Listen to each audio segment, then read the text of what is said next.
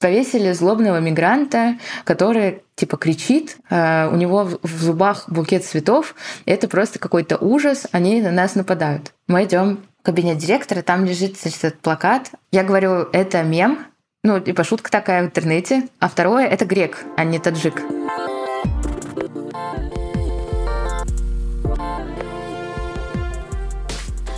Здравствуйте, дорогие слушатели подкаста «Взяла и сделала». С вами я, Наташа Чернова, автор и ведущая. Большое спасибо, что включили этот подкаст. В этом сезоне, как вы помните, я рассказываю о том, как специальная операция повлияла на бизнесы и карьеры женщин в России.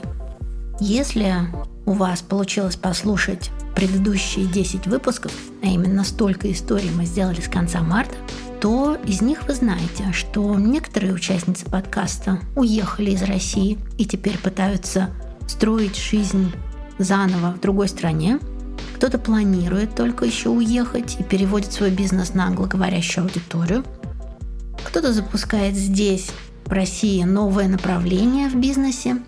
Кто-то остается, продолжает нести свои ценности в противовес содеянному нашей страной в Украине. Помогает беженцам, удерживает бизнес и сохраняет рабочие места. Но главное, ищет разные возможности вести осмысленную деятельность здесь, в России – я тоже. Пока здесь остаюсь, работаю, записываю подкаст, ищу смысл и нахожу женщин, которые своими делами меняют или меняли мир вокруг себя. Сейчас это делать труднее, но у кого-то это получается. Сегодня у меня для вас такая история. Для начала, пожалуйста, попробуйте ответить на мои вопросы. Вы когда-нибудь переезжали в другой город, другую квартиру или на другую улицу, или, может быть, другую страну. Вероятно, есть и те, кто менял семью и строил отношения с новыми людьми. Был такое? А вы когда-нибудь меняли место работы? По разным причинам увольнения или по собственному желанию. А было такое, что вы построили бизнес, и его пришлось закрыть. А иностранный язык вы учили? Наверняка. И не раз. К чему я задаю эти вопросы? Нам много и часто приходится в жизни адаптироваться. Иногда это наш собственный выбор, иногда жизнь ставит нас перед фактом. Иди, адаптируйся. И все мы знаем, как это в той или иной степени бывает сложно сделать. И вот сегодня в подкаст я пригласила удивительную Иру Белоусову, инициатора и руководителя программы «Одинаково разные». Это программа социальной и языковой адаптации детей мигрантов в России – Проект помогает детям мигрантов выучить русский язык и стать частью принимающего сообщества. Зачем я позвала Иру? Ну, во-первых, сама история запуска подобной программы, ну, это как, на мой взгляд, сдвинуть гору с места. Достойно гордости, уважения, поддержки. А мы, как известно, за то, чтобы подсвечивать то, что сделано руками и со смыслом. Во-вторых, кажется, сейчас самый подходящий повод для разговора с Ирой – за минувшие три месяца, с 24 февраля, многие из нас стали мигрантами в той или иной мере. Вспомните те вопросы, которые я вам задала. Сколько это продлится, непонятно. Что еще придется предпринять, чтобы устроить всю нашу жизнь каждому свою по-новому, неясно. И нам надо как-то учиться адаптироваться. Мы записывали этот разговор с Ирой 19 апреля, ровно месяц назад. Пока мы монтировались, Ира написала мне сообщение на днях. «Как у тебя дела, Наташ?» Я рассказала, что монтируемся. Спросила, как дела у тебя, Ир? А в ответ Ира написала, что в майские праздники привезли еще беженцев. И сейчас она занимается поиском денег на поддержание второго лагеря для детей беженцев из Украины. И очень сердится, что все это делать очень сложно и долго. Предлагаем здесь не сердиться – сохранять спокойствие в рамках этого эпизода. Я оставлю в описании ссылки, по которым можно перейти на организацию «Одинаково разные». Там есть разные кнопки, где вы можете помочь Ире, помочь организации или написать Ире напрямую. А в выпуске мы сегодня обсудим то, как можно еще помогать беженцам, не только деньгами вещами. Ира расскажет, какая еще помощь может понадобиться от волонтеров и тех, кто не безразлично относится к ситуации с Украиной. И еще момент. В этом сезоне я не очень успевала вам рекомендовать подкасты, прошу прощения, все больше книги, фильмы, различные YouTube-передачи. А сегодня я хочу вам порекомендовать подкаст Ольги Микитась «Нормально же общались». Это подкаст про людей и для людей, в которых участники делятся разными личными историями из жизни. Автор и ведущая Оля – мама двоих девочек. Переехала после 24 февраля в Грузию и записывает свой подкаст оттуда. В отличие от меня, Оля очень жизнерадостная, даже находясь в другой стране, продолжает делиться оптимистичными и бодрыми историями. Короче, очень рекомендую послушать, подписаться, поддержать Олю лайками, звездочками и разными колокольчиками. А теперь слушаем Иру Белоусову. Часть первая. Романтичная. Ира, привет. Привет. Скажи, пожалуйста, ты училась в Петербурге, переехала в Калужскую область по программе «Учитель для России», потом в Новосибирск и сейчас живешь в Новосибирске. Последнее время в Калужской области снова, но да, жила в Новосибирске последнее время. Но всегда жила в России. Всегда жила в России, да. И родители всегда жили в России. Да, всегда жили в России. Тогда у меня к тебе вопрос, который у меня первый появился, когда я узнала впервые о твоем проекте и о тебе осенью еще прошлого года. Откуда появилась идея проекта «Одинаково разные», если тебя лично, вот как я это вижу, никак не затрагивает? Почему тебе захотелось заниматься детьми мигрантов? У этого длинная история. Когда я заканчивала факультет, свой э, философский факультет Санкт-Петербургского университета, закрыли Европейский университет в Санкт-Петербурге в 2017 году.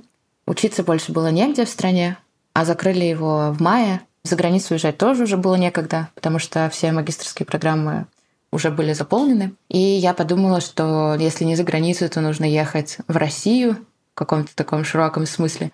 И как раз я знала про программу Teach for All, которая есть в мире. И я узнала, что есть такая программа и в России. И так э, я подумала, что это будет хорошим приключением отправиться на два года куда-то. Такая романтическая была мечта, что я буду ходить по какому-то симпатичному городу провинции и преподавать детям литературу. И вот с такими намерениями я поехала туда, э, в Калужскую область. Я оказалась в городе Белоусово. Это такая ирония судьбы, что это и моя это фамилия. Смешно. да, да. Я вчера несколько раз посмотрела, думаю, не может быть, ты взяла фамилию после того, как переехала Белоусова, или Белоусова назвали твоим именем. Да, по этому поводу есть много шуток. Например, мой научный руководитель сказал, что у меня теперь есть имение. А, да, дети не могли поверить, что это действительно моя фамилия, что на самом деле я так люблю город Белоусово, что поменяла фамилию, потому что я им даже паспорт показывала, чтобы доказать, что это действительно моя фамилия. Но на самом деле это просто, э, да, ирония судьбы. И вот я оказалась в этом городе, и это такой совсем небольшой город на 10 тысяч населения, недалеко от Киевского шоссе, 100 километров от Москвы. Там много разных предприятий находится, поэтому там такая агломерация мигрантов. Я об этом ничего не знала, когда ехала туда. И когда я пришла в школу работать, оказалось, что треть детей, которых я учу, дети мигрантов, дети инофоны, они плохо говорят на русском языке. И не то чтобы я выбирала этим заниматься, просто некуда было деваться на самом деле, потому что невозможно учить там класс детей, когда часть детей не понимает, что ты говоришь. И поэтому в первый год появилась программа одинаково разные, просто нужно было придумать какое-то название. И мы занимались с детьми по выходным. Это был формат школы выходного дня. Так начиналась программа, просто по субботам мы встречались с детьми, тусовались, делали разные проекты, потому что умели другие учителя, там, по фотографии, по театру. Мы играли в мафию с детьми. Вот такие были как бы вещи, направленные на социализацию. Тогда еще не виднелся такая большая перспектива развития программы. Просто нужно было как-то а, заниматься с детьми, у которых мало доступа к образованию, или он не реализован этот доступ, потому что одно дело оказаться в школе, другое дело мочь там учиться, и вот дети э, совсем не могли это делать. Ты сказала, что дети оказались в школе. И у меня вопрос. Они не говорят, ребят не говорят по-русски или плохо говорят по-русски. И не понимают, возможно, да, частично или полностью то, что ты говоришь, другие преподаватели. А как они поступают в школу, в которой вот ты их обнаружила? У нас есть э, статья Конституции, в которой говорится, что каждый ребенок имеет право на образование. Это основной, на самом деле, документ, который гарантирует право каждого ребенка на образование. Это прописано и в федеральном законе об образовании тоже, но на самом деле проще всего ссылаться на Конституцию и говорить, что да, каждый ребенок в России, вне зависимости от его гражданства, происхождения, там, этнической группы, может учиться в школе. Поэтому детей берут в школы. В регионах берут вообще без проблем. В Москве и в Петербурге есть проблемы с приемом детей, там требуют регистрацию, которая не всегда есть у родителей. И тогда начинаются судебные разные процессы, и некоторые фонды занимаются как раз этим, пытаясь устроить детей в школы. Но в регионах, например, в Калужской области или в Новосибирске, где мы работаем, такой проблемы нет. Детей берут в школы всегда, но берут там на класс младше, на два класса младше, потому что у школы нет других механизмов, как бы и помочь детям, и помочь себе в этой ситуации, когда ребенок не владеет языком. Ир, ну я тоже работала в школе. Представляешь, мы с тобой частично коллегию. Я по первому образованию педагог иностранных языков. Я очень мало работала, и это время пришлось на середину 90-х, не считая там разные практики в начале 90-х. Ну, я, конечно, сбежала. Я про это где-то даже рассказывала в каком-то из эпизодов. Ну, во-первых, мне очень нравилось, но очень мало платили. И потом очень сильно, конечно, пресекались э, различные инициативы местными преподавателями, которые тщательно охраняли все свое хозяйство, поэтому особо с инициативой не прорвешься. И вот про инициативу я все-таки хочу понять. Ты говоришь, любой ребенок может попасть это просто. Но вот какое-то тестирование проходит в самом начале, да, что человек оказывается маленький человек, оказывается, даже если на класс меньше, но он от этого понимать русский язык не может. Вот я хочу разобраться, вот эта вот механика попадания. Как это было до того, как ты проявила вот эту свою инициативу и придумала программу для решения такой большой проблемы? Обычно это выглядит так, что родители приносят обычные документы, свидетельство о рождении, аттестат из прошлой школы или справку о регистрации, если она есть. И ребенка зачисляют в школу. Зачисляют, да, его на класс 2 ниже. И дальше, если ребенок попадает в начальную школу, то у него больше шансов стать академически успешным, ну и как-то найти друзей, в общем, попасть действительно в школьную среду, потому что там есть один учитель в начальной школе, который за него отвечает. И у этого учителя есть такая личная ответственность за этих детей обычно – Поэтому этот учитель может с ним индивидуально заниматься и как-то ну, понимать, что с этим ребенком, как ему там трудно, не трудно, и заниматься с ним русским отдельно. Если ребенок приходит в среднюю школу, во-первых, это более трудный возраст для адаптации, а во-вторых, это ничья ответственность больше. То, что там учителя-предметники, и каждый из них преподает свой предмет, и то, что ребенок не говорит на языке, не понимает никаких заданий элементарных, это оказывается такой ничьейной ответственностью, поэтому ребенок может просто сидеть два года, например, или три года в классе и не понимать того, что с ним происходит, особенно если он учится в школе так называемой мигрантской, где много других детей-мигрантов, и у него есть такой язык-коммуникатор, свой родной, и друзья, которые с ним говорят на его языке, и, собственно, необходимости в русском нет, он просто вынужденно неуспешен, а вынужден отделен как бы от класса и находит своих друзей вот в, в рамках этнической группы. А когда он выходит из школы, он, она, да, ребята сдают точно так же экзамены, или как это происходит? Как они получают аттестат? Да, они сдают экзамены. Это бывает трудно. Иногда по нескольку раз они сдают экзамены. Иногда уезжают сдавать к себе в страну, в страну исхода экзамен. Потом возвращаются дальше работать здесь. Бывают случаи, когда дети не сдают экзамены, не получают справку об общем образовании. Но в целом чаще сдают, да, остаются здесь и редко идут потом в колледжи, потому что у людей второго поколения, детей мигрантов, такое сложное представление о своей мобильности и о будущем. Им кажется, что их ничего не ждет впереди, а ждет их только то же самое, что родителей. И даже если этот ребенок мотивирован, хочет учиться, ему кажется, что как-то вот этот большой мир его не ждет здесь. При этом он часто забывает свой родной язык, и не может вернуться уже туда, в страну исхода.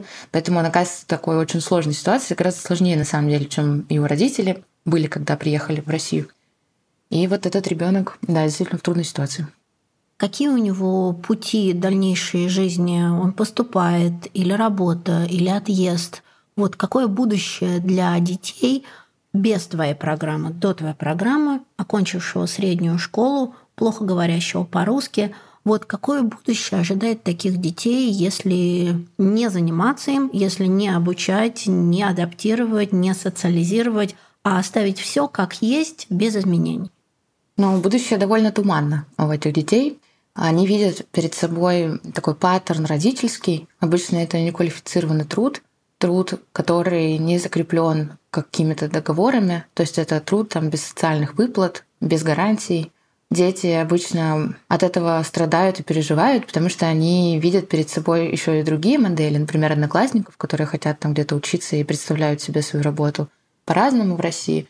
На самом деле никаких нет юридических ограничений для детей-мигрантов. Скорее они возникают, потому что, ну да, это влияние семьи, конечно, как и у всех детей. И вот такая картина, что мигрант в России, он как будто всегда нелегал, даже если у него есть все документы. Это какие-то смежные понятия, часто накладывающиеся друг на друга. Мигрант и нелегал. И вот он оказывается в таком подвешенном состоянии. Еще раз повторюсь, что чаще всего они не уезжают из страны, потому что забывают язык страны исхода, и там некуда часто возвращаться, потому что семьи переезжают друг к другу. Часто они не идут учиться дальше. У нас нет про это никаких точных данных. Это мало анализируется. Но чаще всего этот ребенок пойдет работать на такой неквалифицированной работе и останется в России. Скажи, пожалуйста, с какими сложностями а, сталкиваются дети мигрантов в школе, помимо того, с чем сталкиваются обычные дети, российские дети или те, для кого Россия является родиной, у нас есть буллинг, у нас есть травля. У меня сын закончил буквально три года назад школу. Я хорошо представляю, как ведут себя дети и подростки, и младших, и средних э, классов, даже э, в школе, которая находится в центре, в километре от э, Кремля, мы тоже сталкивались с различными проблемами, в том числе и коммуникация с преподавателями, которые плохо переносят подростковый возраст, все еще, казалось бы, даже в 21 веке, и плохо переносят какое-то сопротивление от подростков – и дети, которые не могут даже при помощи взрослых разруливать ситуации, оказываются даже без каких-либо этнических различий, оказываются под травлей друг от друга по совершенно разным проблемам, совершенно разным причинам. Какие есть еще поверх всего вот этого взросления и школьной социализации, которая так или иначе пока еще является ступенью входа в общество, для детей мигрантов существует, что на них накладывается еще поверх всего? Во-первых, все эти проблемы, которые ты назвала, а в частности про буллинг, они нетривиальны для детей мигрантов, э, потому что они из другой среды. Не то чтобы там нет буллинга, да, но он по-другому устроен. Например, там есть четкое уважение к учителю, строгое, о котором чают наши педагоги здесь, в России. Вот оно сохраняется там. Слово учителя кажется законом для детей, и мне кажется, это может усугублять разные проблемы в школьной среде, потому что все остальное принимающее общество как-то иначе смотрит на систему образования. А специфические проблемы детей — это ну, во-первых, конечно, русский язык. Очевидная, самая выдающаяся проблема, с которой сталкиваются все — даже если ребенок говорит, он хуже пишет, потому что просто иначе слышит язык, и его диктант будет в любом случае на двойку. Вот если он только приехал и даже там учился в русской школе, или у него был дополнительный русский язык. Русский язык это беда, потому что он касается всех предметов, и поэтому это трудно и для ребенка, и для учителя, в общем, для всех, кто участвует в этой образовательной ситуации. Второй, мне кажется, сложный момент — это как раз социальная адаптация, с кем я дружу, кого я списываю, с кем я хожу до дома, как э, все относятся к моей этнической группе. Ну, в общем, сложно определиться ребенку с этим, и сложно как-то понять, где норма, потому что там отношения мальчиков и девочек в странах Азии, например, в основных странах исхода, которые у нас есть, с которыми мы работаем, резко отличаются от того, что есть у нас сейчас в России. И поэтому дети как бы ежедневно сталкиваются с сложными выборами. Там, например, сидеть ли девочке с мальчиком за партой. И учитель говорит, у нас светское государство, конечно, сидеть. Мы тут все так сидим перемешаны, ничего в этом такого нет. А девочка не может сесть за эту пару.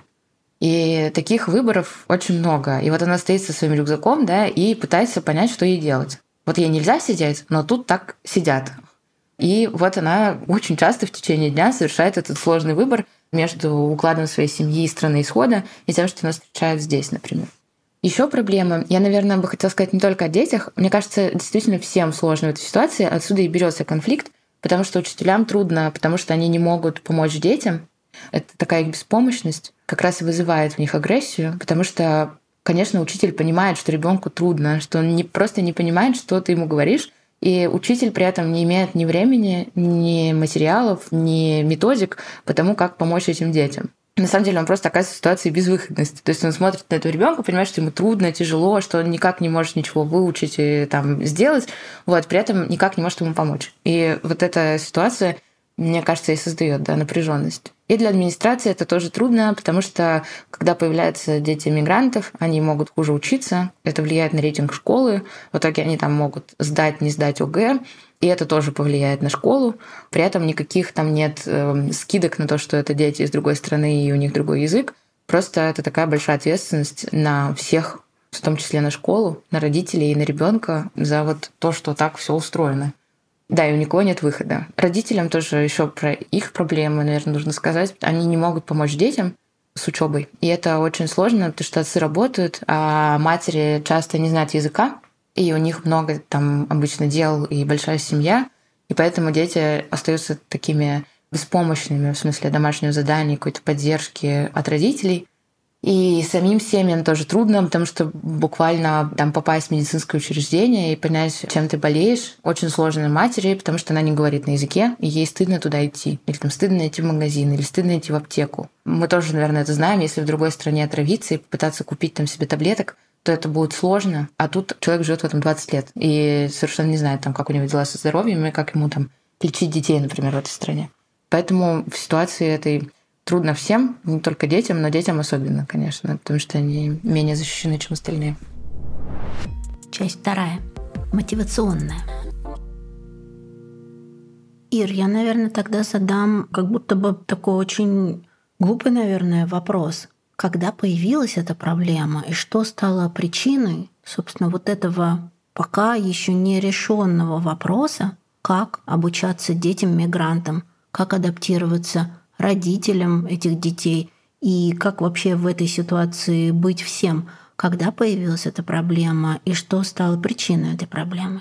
Ну, есть две глобальные тенденции, которые отразились на России в этом смысле. Одна тенденция к общей глобализации, и у нас за последние 20 лет на треть увеличилось количество мигрантов в мире, например.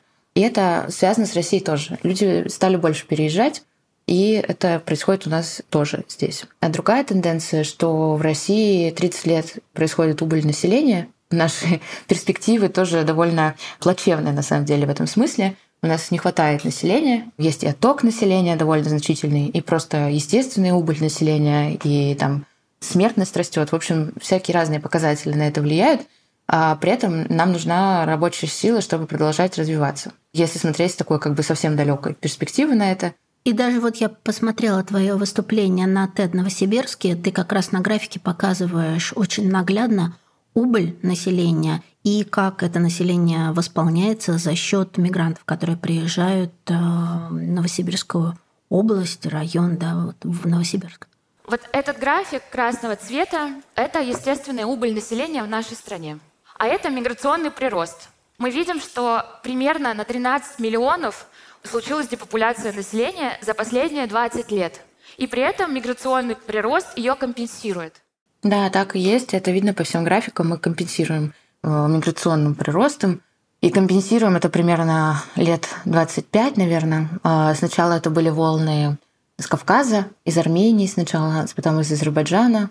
Следом началась миграция из Средней Азии, из Кыргызстана, Таджикистана, Узбекистана. Это основные страны исхода, и вот, с которыми мы работаем с детьми. Когда стала очевидна проблема. Но мне кажется, она стала очевидна, когда начали появляться мигрантские классы. Есть такой вот процент, который э, называют исследователи, 17%. Это такой процент в школе детей-мигрантов, который может легко интегрироваться, как бы почти и не прилагая усилий. 17% это в классе или в школе вообще цель? В школе, в школе. Вот если 17%, то дети могут интегрироваться довольно легко в среду. Это не про их русский язык и не про их там академические результаты и планы на жизнь, это скорее про то, как это влияет на климат школы. Вот 17% в школе хорошо и дружно живут. Если больше, то возникают проблемы. И мне кажется, как только в России начали появляться такие школы, а стали они мне появляться в десятых годах, Кроме того, у нас нет как бы общего представления, как это должно быть устроено, поэтому тут случилась такая же ветвь, как, например, случилось с детьми УВЗ. Вот, например, есть дети с УВЗ, с ограниченными возможностями здоровья, которых мы хотим посадить в отдельные классы. Вот эти коррекционные школы были или отдельные классы коррекции.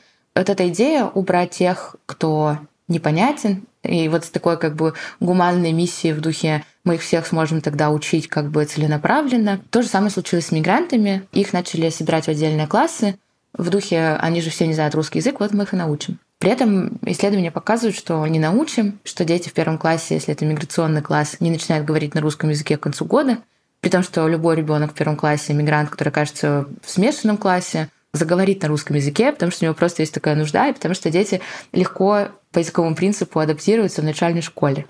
Но вот дети не заговаривают, если это класс такой вот мигрантский именно.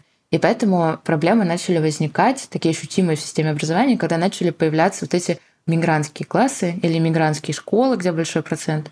И вот с этим уже ничего не поделать, потому что школа — это... На мигрантской теме это особенно видно, действительно центр социума. Если школа становится мигрантской, если есть такая школа, в которую все знают, что берут мигрантов, то впоследствии оттуда начинают уходить местные дети.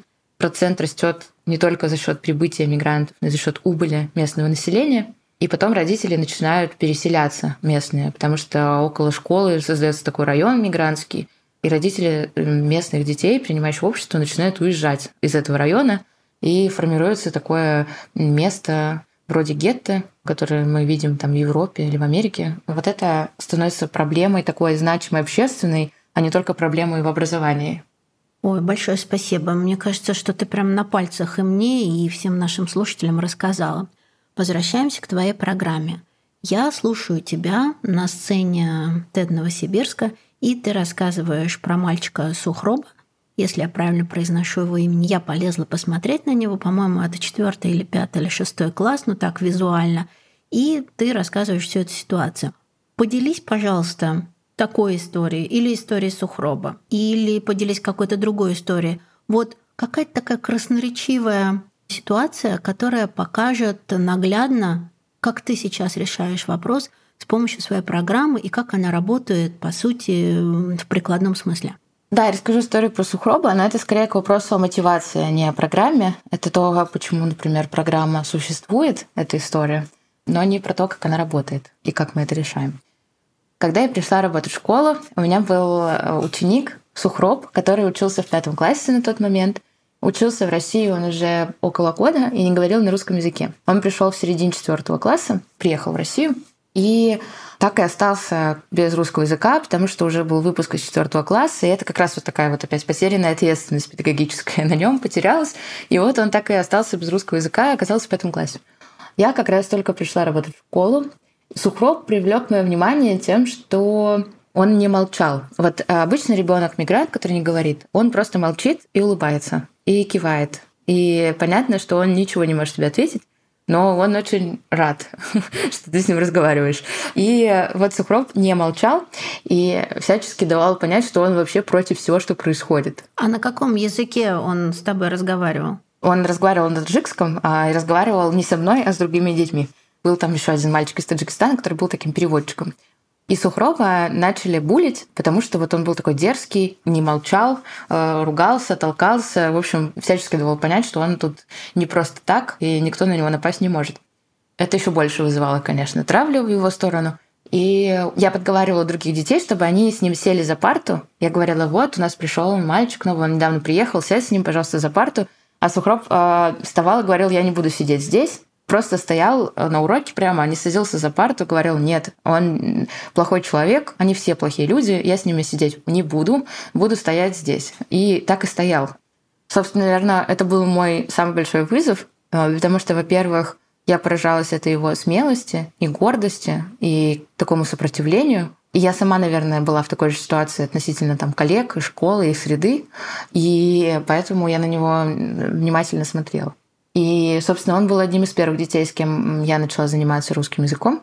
Культовая ситуация произошла, мы уже занимались русским, и однажды был урок литературы, тот самый важный урок литературы, где в пятом классе дети рассказывают Бородино, учат Бородино фрагменты, и Сукроп тоже выучил, выучил как смог, просто выучил буквы и так, и воспроизводил... На русском языке. На русском языке, да. И воспроизводил такой звуковой ряд без пробелов. Ну, просто это был просто набор звуков. Но при этом не понимал, что произносит. Нет, нет, не понимал. Это как вот если я выучу там стихотворение на китайском, например, и просто попробую его произнести так вот по звукам, да. Вот он также сделал, а дети в моем классе ставили оценки коллективно, показывали две ладошки. На одной ладошке было, что как ты выучил стихотворение, на другой, как э, выразительно прочитал. Дети поднимают, значит, свои ладошки и ставят ему там двойки-тройки, потому что текст совершенно неразборчив, и действительно э, сложно оценить это. И я разговариваю с детьми про то, что вот он приложил много усилий, давайте мы будем оценивать прогресс детей, вашего коллеги, ученика, а не то, как в итоге получилось, то, что он много приложил усилий, чтобы это все нам рассказать. И дети поставили четверку, э, мы на этом разошлись. На следующий день Сукроп принес стихотворение Мара Хаяма, персидского поэта и таджикского в каком-то смысле поэта, позднее, да, прочитал его, и прочитал его очень хорошо, так как я никогда не слышала, чтобы читали стихи, очень напевно. Я просто очень люблю поэзию, и меня это очень тронуло. В смысле, это правда было красиво. И я подумала, что э, здорово, что он так умеет читать стихи. Э, надо, наверное, как-то об этом рассказать его одноклассникам.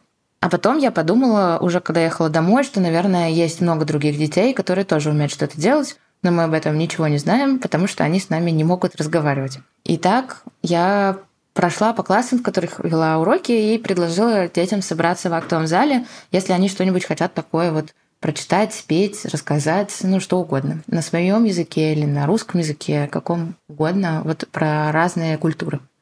И так вот пришло около 50 детей в актовый зал. Это был мой педагогический провал, в смысле, я не была к этому готова вообще. Э, просто пришло много детей, которые хотели что-то делать. И я пыталась как-то с ними поговорить, но это невозможно с 50 детьми разговаривать. Но это дети были из разных стран. Да, да, из разных стран, в том числе из России тоже были дети. А вот мы, собственно, придумали сделать фестиваль культур. Моя идея была в том, что он будет состоять из такой концертной части, где дети там поют, танцуют, рассказывают стихи, ничего такого нового. Второй части, где они рассказывают про страны, которые им интересны. Не обязательно страны исхода, разные страны. Они у нас первый год были там Мексика какая-то была, или там, не знаю, Австралия. В общем, дети выбирали что угодно, ну, и выбирали в том числе и страны исхода. И это было любопытно. И потом в конце родители приносили пловы, и у нас был такой большой стол с едой. Это было важно, кстати, поддержка для меня. Родители принесли действительно очень много плова.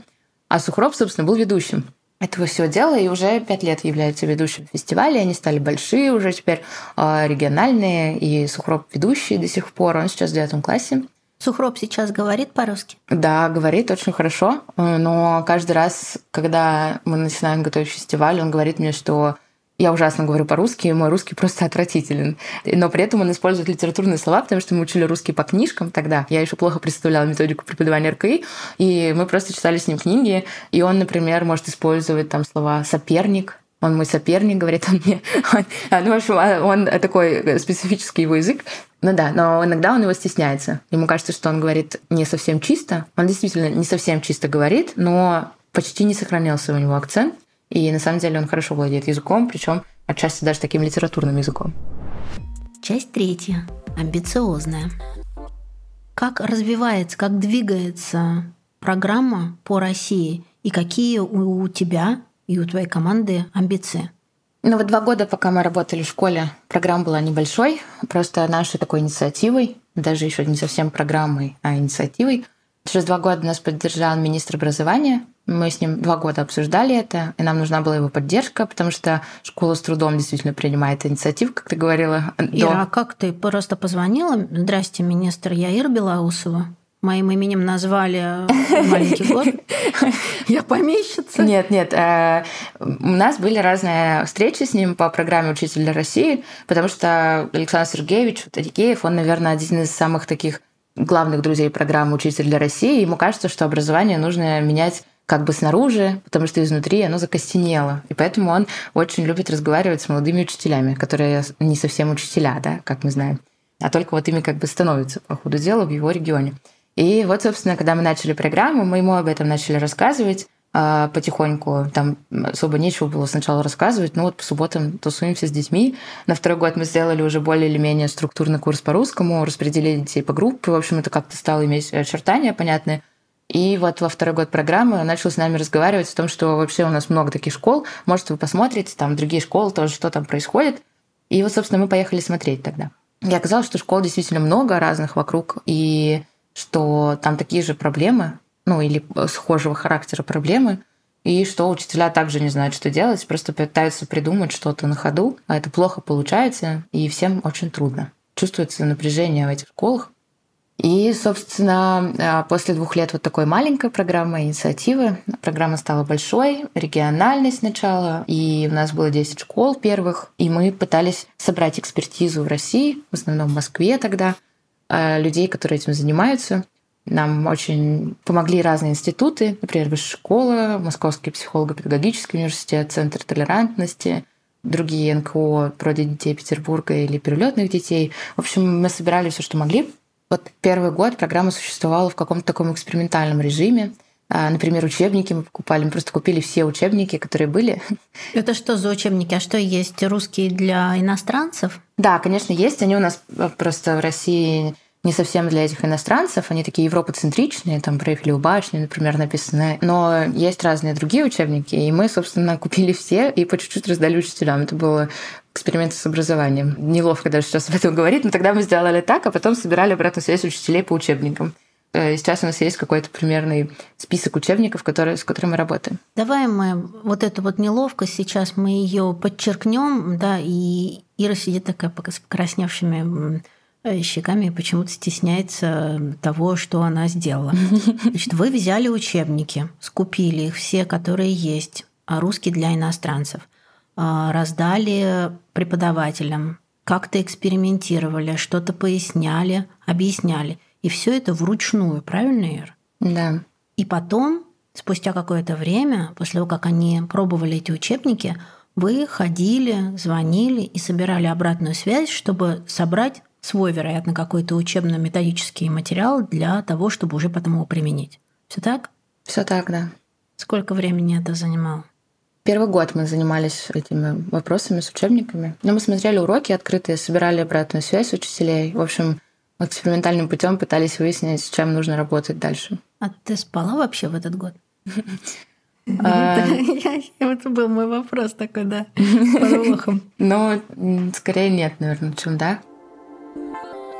Часть четвертая. Дискуссионная. Сейчас ты в школе не работаешь. Ты занимаешься только программой. Да, да. На какой стадии сейчас программа одинаково разная? Чего вы достигли к сегодняшнему дню? Ну, во-первых, мы собрали всю возможную экспертизу по этой теме. Мне кажется, ну, там, в Москве, в Петербурге и в регионах. И это значительный результат, потому что это непросто. А второе, мы обучили 160 педагогов а, в Калужской области в Новосибирске. Это само по себе ценно, что есть такие люди, но что еще более ценно, что есть такой кадровый резерв специалистов в регионе, которые могут обучать других. Мы работаем над тем, чтобы часть из них была в методической роли, могла рассказать другим о том, как это все устроено и как работать с детьми. Мы вот, да, в этом году обучаем около трех тысяч детей-мигрантов, и всего около шести. И это значит, что у детей есть много возможностей для дальнейшей какой-то своей судьбы, карьеры и жизни вместе с этим языком и образовательными результатами. Мы вышли в новый регион, и мы растем с каждым годом все больше, и, наверное, вырастем еще с следующего года. Мы запустили цыганскую программу. Это была отдельная наша тема, потому что часто в Калужской области мигранты оказывались в тех же школах, где и цыганские дети, и это была наша долгая боль, потому что мы не знали, что с этим делать, и по этому поводу еще меньше экспертизы в стране. Но при этом это тоже трудная ситуация.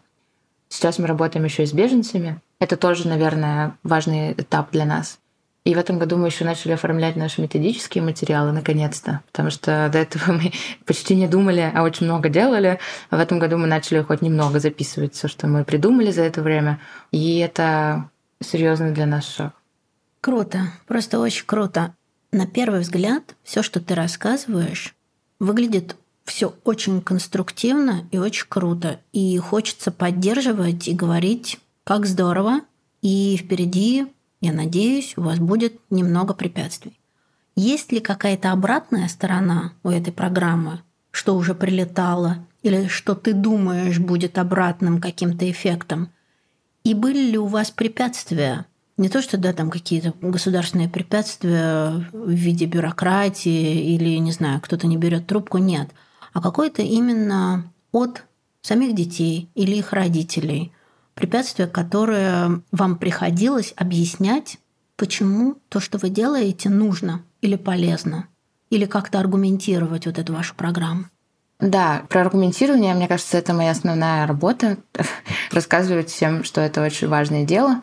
Аргумент, значит, следующий, что, во-первых, количество мигрантов будет расти в России, дети не уедут. Ну, во-первых, не уедут дети, да, и это второе поколение мигрантов, которое здесь останется, будет жить, и у них вот такие туманные перспективы. Во-вторых, приедут еще мигранты. После 30-х э, годов, наверное, начнется еще климатическая миграция. Ну, есть такой прогноз социологов, во всяком случае. И нам всем, в смысле миру и России, еще очень много предстоит работать с темой разного типа переселенцев, вынужденных или трудовых. Это серьезная задача, с которой у нас пока почти ничего нет. И все, что есть, это советское наследие, а, которое говорит нам об вот этой колониальной дискуссии в духе «мы одна империя большая», и первое там поколение мигрантов обычно есть с этой мыслью, что это все одна вот когда-то советская страна, и наша в том числе. Вот. А, это хорошая для нас ситуация, а, для нас, как для страны, которая принимает людей, да, с этической точки зрения странная ситуация – но это помогает интеграции людей здесь.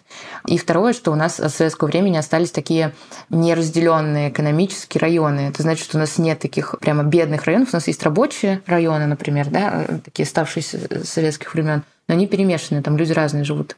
Вот э, в Европе так не сложилось, там больше стало появляться кварталов мигрантских, и в Америке тоже. У нас пока советское прошлое помогает нам в интеграции мигрантов. Это вот, наверное, единственное, что пока нам помогает, советское прошлое. Но, наверное, в скором времени мы куда-то сдвинемся и об этом задумаемся всем, потому что это действительно важная для нас задача, и в перспективе она будет только острее.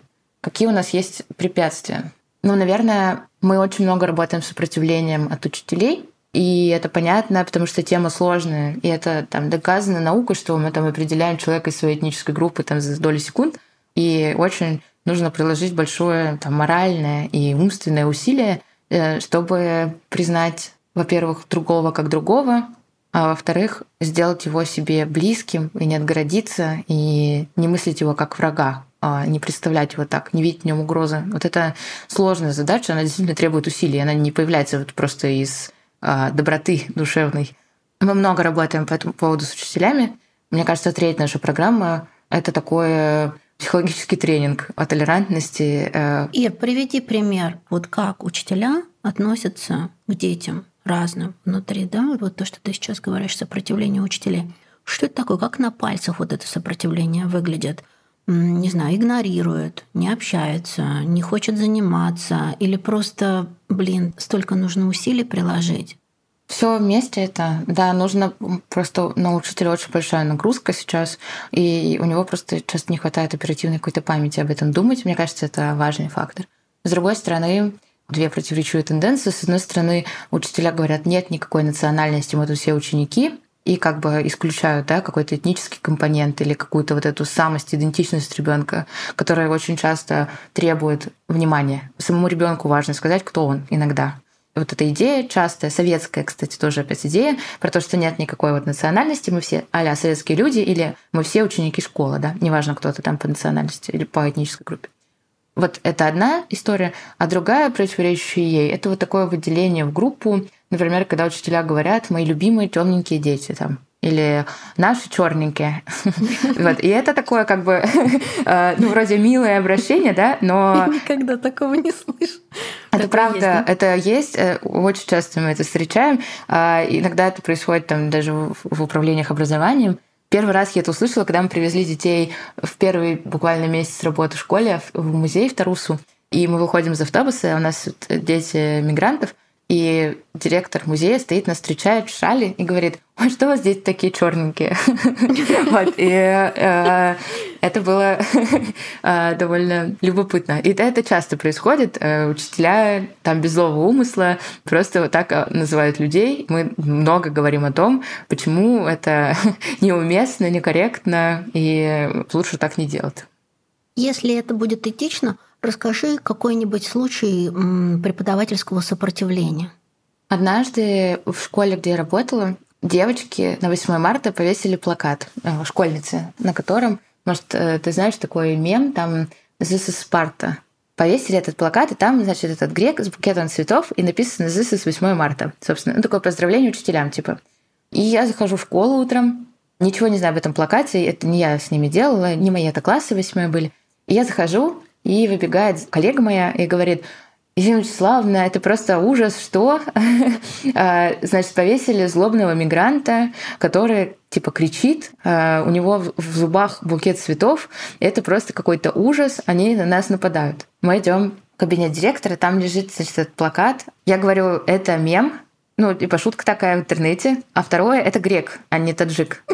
Э, и это поздравление с 8 марта. Но при этом все в агонии такой э, бегают вокруг стола, кричат, посмотрите, они уже повсюду. Это что? Это нас вообще оскорбляет как учителей там, как педагогов. Почему этот какой-то полуголый, значит, таджик тут с этими цветами кричит?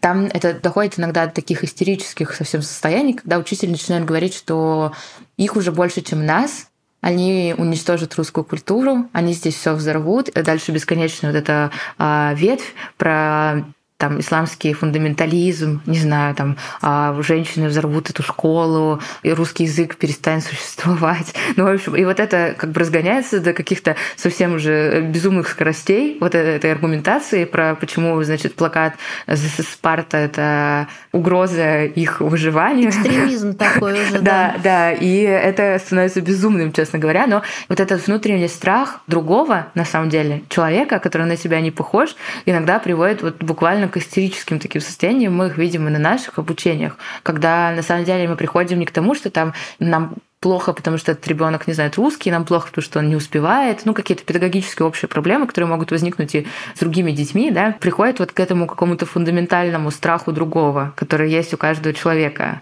Он прям иногда захватывает людей полностью, особенно в местах, где мигрантов становится больше половины. И людям кажется, что их вот уже как бы выгнали, притеснили, и их уже больше, чем нас, они нам угрожают поэтому. Вот это очень сложное состояние педагогов, оно меня пугает э, часто, да. Часть пятая. Толерантная. Скажи, программы одинаково разные. Ты думала про влияние, позитивное влияние этой программы на российских школьников, на тех, для кого русский язык является родным, и те, кто комфортно чувствует себя в общеобразовательной школе. Ну, более или менее, да, за исключением каких-то других проблем. Способствует ли это развитию толерантности или какой-то лояльности или чему-то еще, чему-то это может способствовать? Или школьники этому скорее все-таки сопротивляются и предстоит поделать много работы?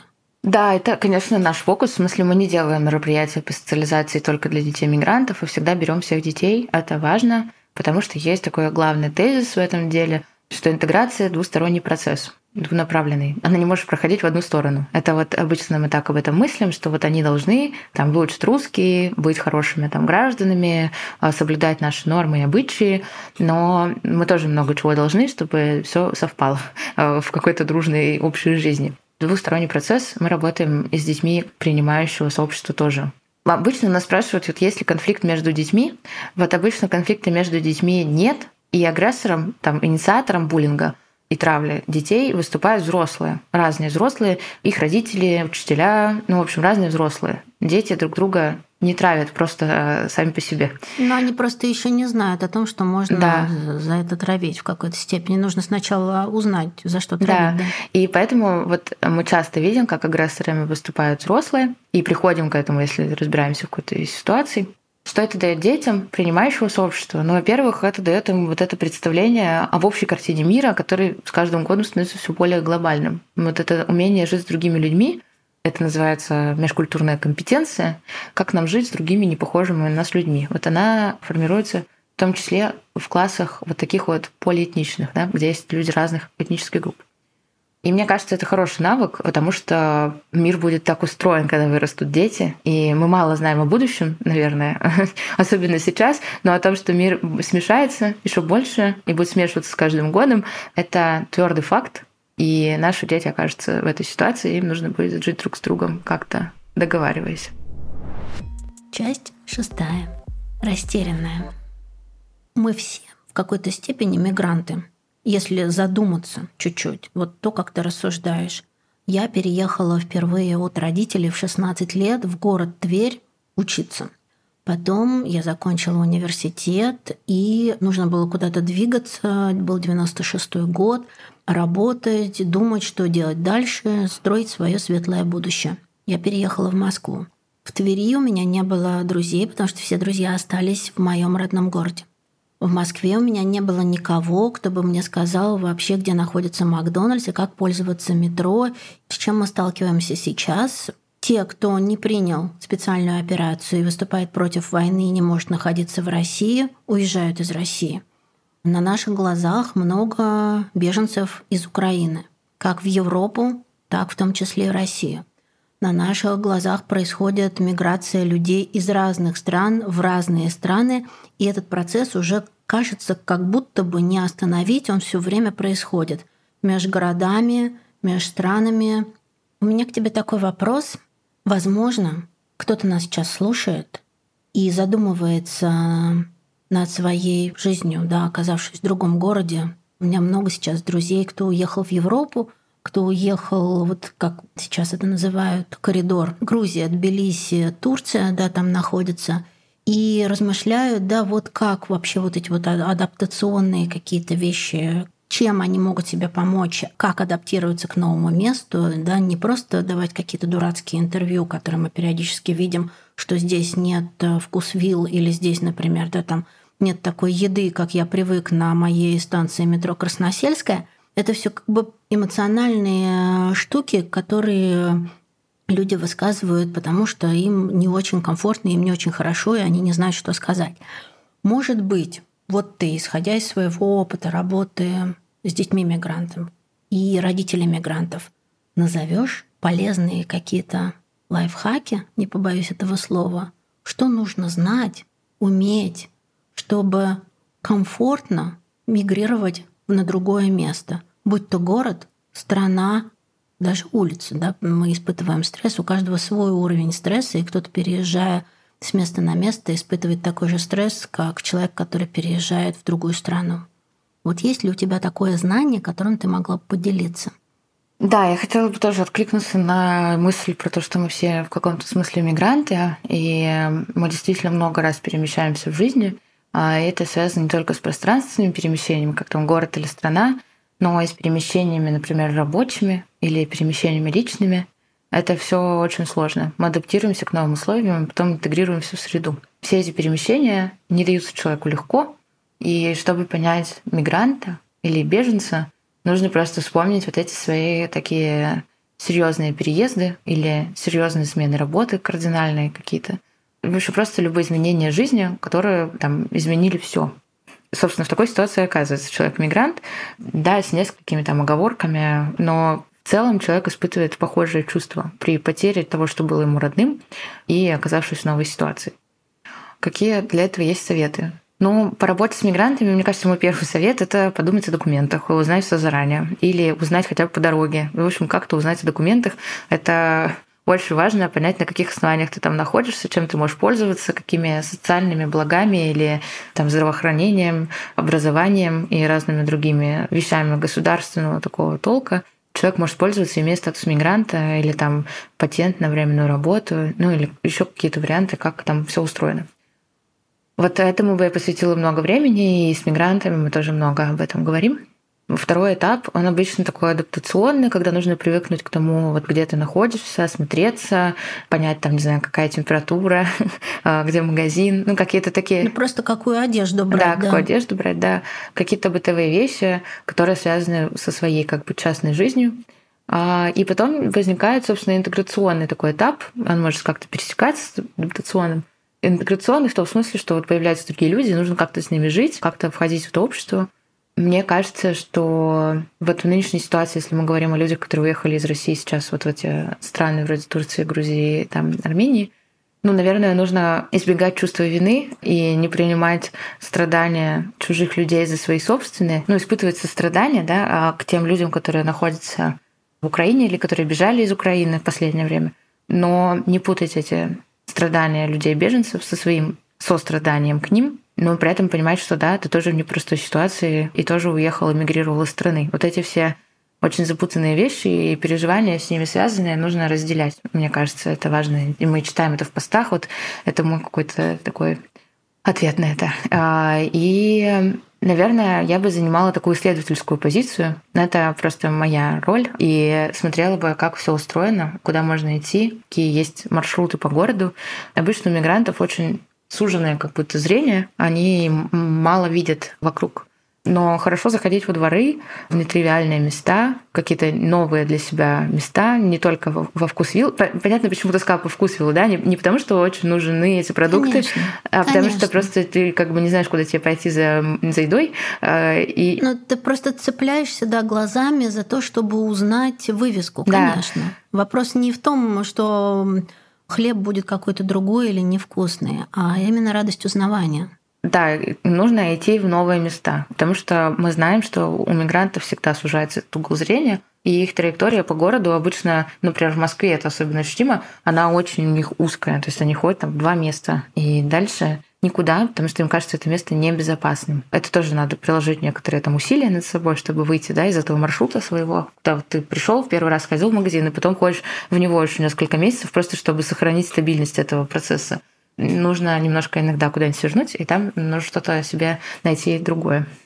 Ир, скажи, у тебя был опыт работы с беженцами Да, вот сейчас. из военных мест? Да, мы сейчас вот последний месяц этим занимаемся. Да, мы работаем с беженцами из Украины, в основном из ДНР, Мариуполя и Харькова. Чем отличается вынужденная миграция от э, миграции запланированной?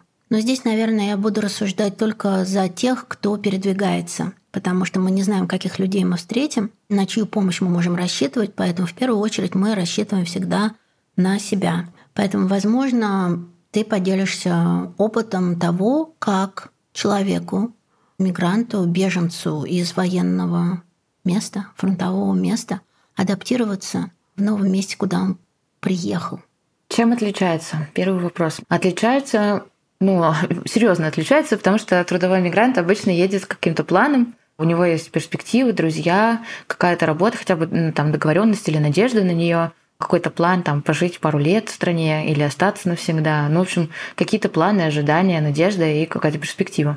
Человек-беженец едет неизвестно куда, он правда не понимает. В смысле, вот люди, которые пересекли границу, оказались просто в месте такого расселения, направлений разных, и их отправили в какой-то из ПВРов, пунктов временного размещения.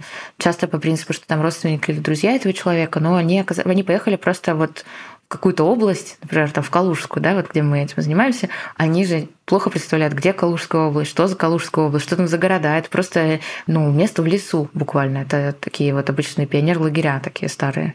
Просто вот ты приехал в пионер-лагерь в неизвестной территории. Это очень страшно, мне кажется, страшная ситуация.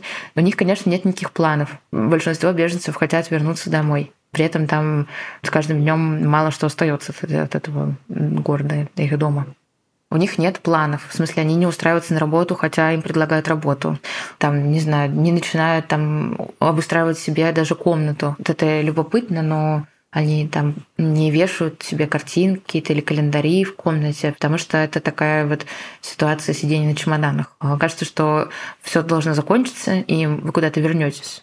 И есть там исследования по беженству, которые говорят, что люди так могут жить по несколько лет и они оказываются в таком хроническом состоянии перемещенного лица.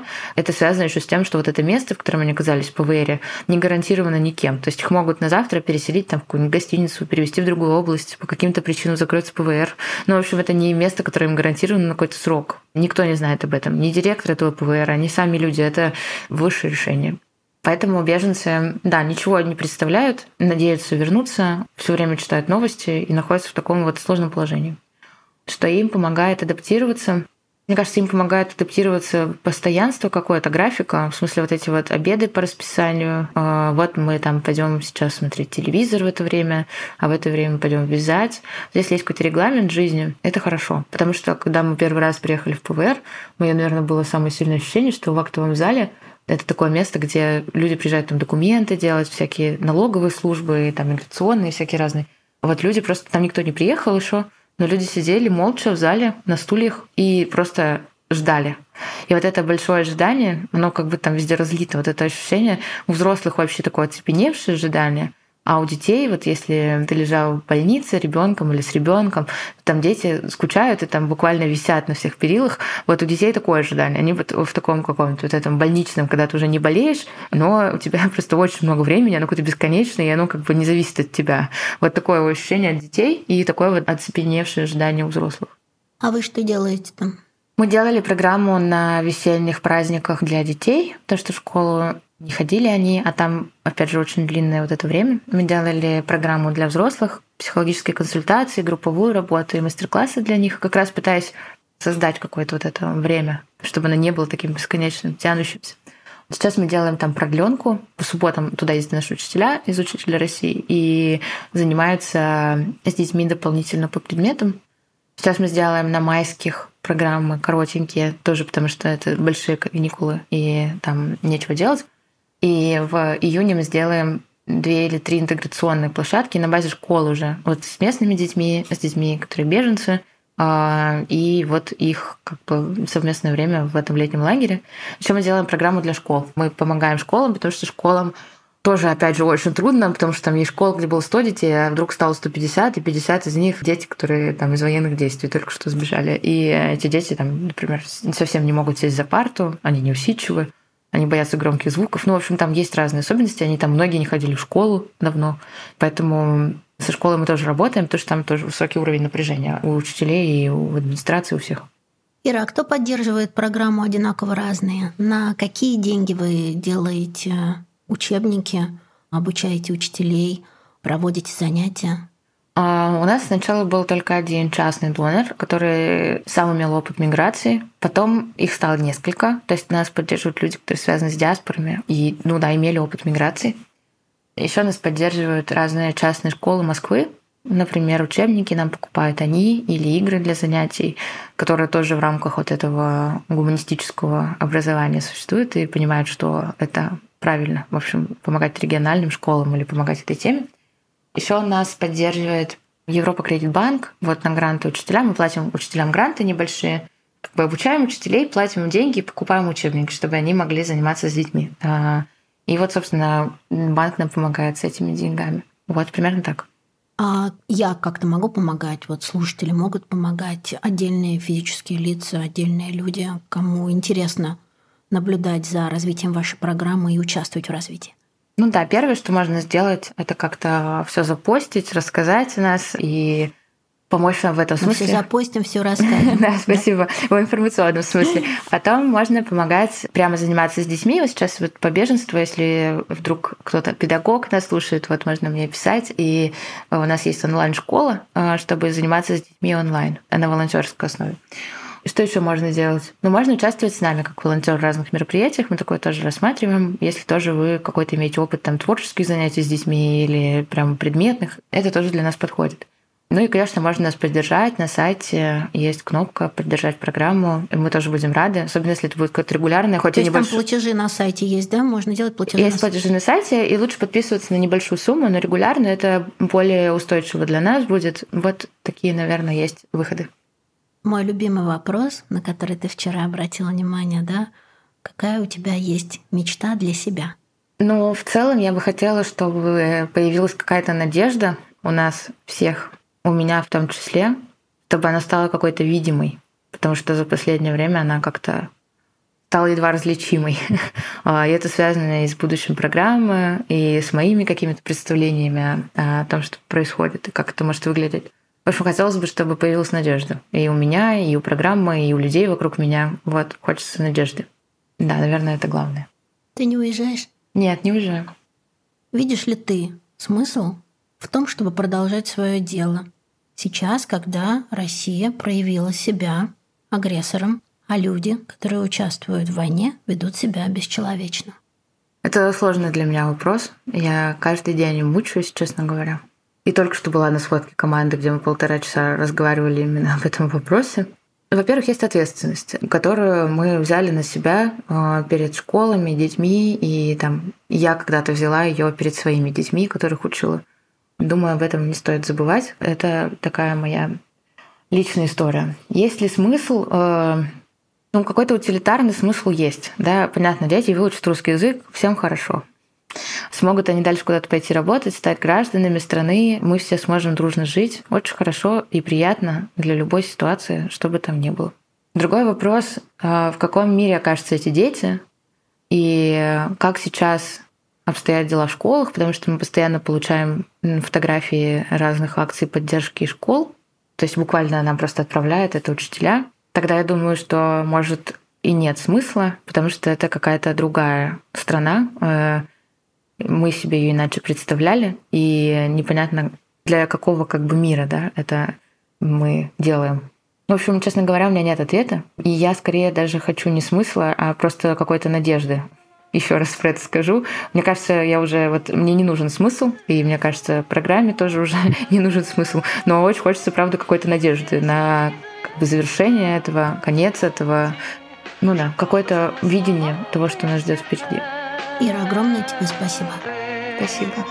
Надежда, мой компас земной, а удача награда за смелость. А песни довольно одной, чтоб только о доме в ней петь.